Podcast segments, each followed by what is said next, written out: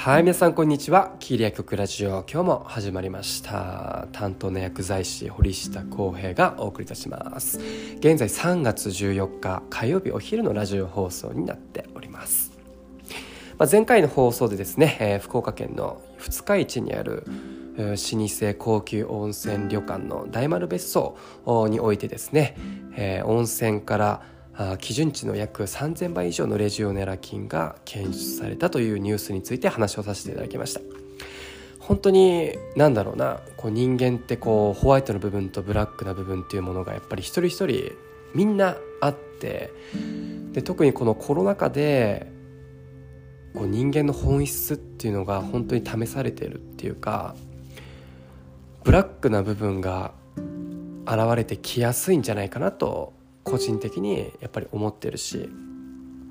まあビジネスにおいてもやっぱり不都合なことがやっぱり起きてしまうし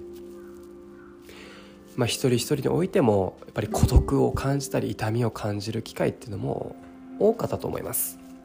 まあ、僕自身もねやっぱりこう人と人とのつながりが大好きな人間ですのでなかなか行くこともできないし会うこともできないっていうのがやっぱり数年続いた状況だったので寂しいなって感じる瞬間もね多々ありました。でやっぱりそういう人間の脆さっていうのがこの数年間っていうのは本当に顕著に現れてきたのかなと感じております。で今回もですね、まあ、話がちょっとこううん、まあ、暗いというかですね、まあ、悪いニュースになっているんですけどもまあ、ある都内埼玉とかね東京にある調剤薬局がですね、えー、今コロナ禍の無料 PCR 検査っていうのが、まあ、各医療機関とか、まあ、登録した薬局さんで行われている状況なんですけどもそこでの検査をしていないのにもかかわらず検査をしたというふうに、えー、疑義報告を国に挙げてですねえー、給付金を不正に受給していたというニュースになっております。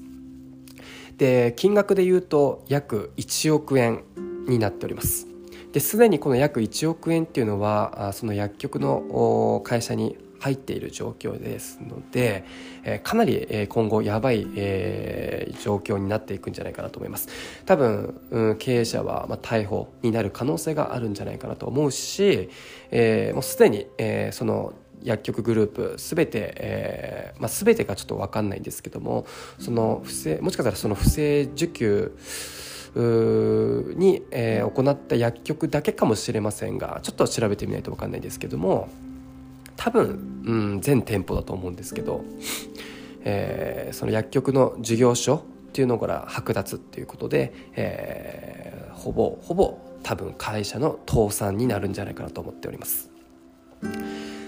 で申請金としては約1億4,000万円を上げているみたいですけどもそのすでに1億円は受け取っているっていう状況でで、えしかもその経営者の、まあ、生活がガラッと変わってですねえー、まあ高級車を乗り回したりとかあ、まあ、ニュースではマセラッティがね映っておりましたけども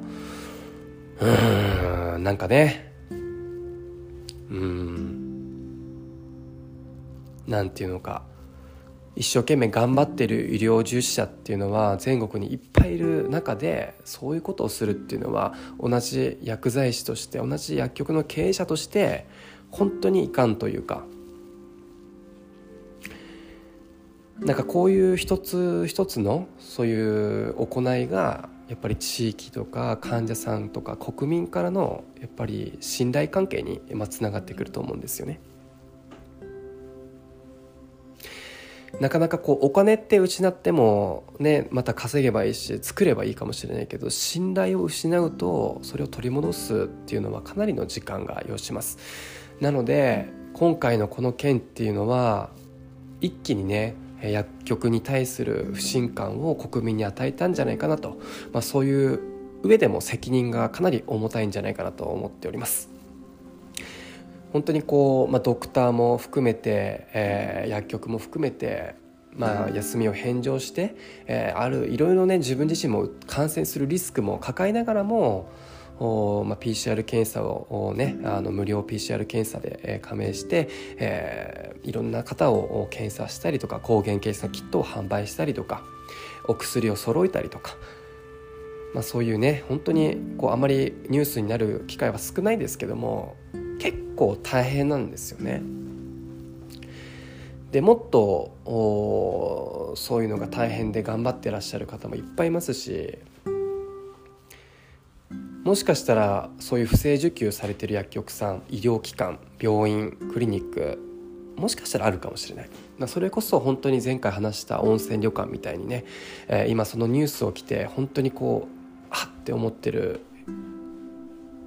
医療機関がもしかしたらあるかもしれない、まあ、そういう医療機関のその医療の闇みたいなところ。本当にうんやめてほしいですよね。まあ、まあ、今回、えー、内部告発っていうので、えーね、告発文が届いたっていうので、ね、発見されたっていうところですけれども、まあ、しっかり、えーまあ、そういうところはしっかり処分を受けて本当に薬局なくなってほしいと思うしまあ、今後まあ、しっかり自分自身ができることにしっかりフォーカスして、まあ、患者さんのため地域のために、えー、自分自身ができることっていうのをしっかり、えー、頑張って、えー、また信頼をね、えー、得て、えー、動いていきたいなと感じたニュースになりました。ということで、えー、今回はあまたねちょっと悪い、え、ニュースになりましたけれども、まあ、まあコロナもね、えー、少しずつ感染予防対策に加えてマスクも含めてどんどん緩和されていくような方向になると思います。ただその中でも頑張ってる苦労してる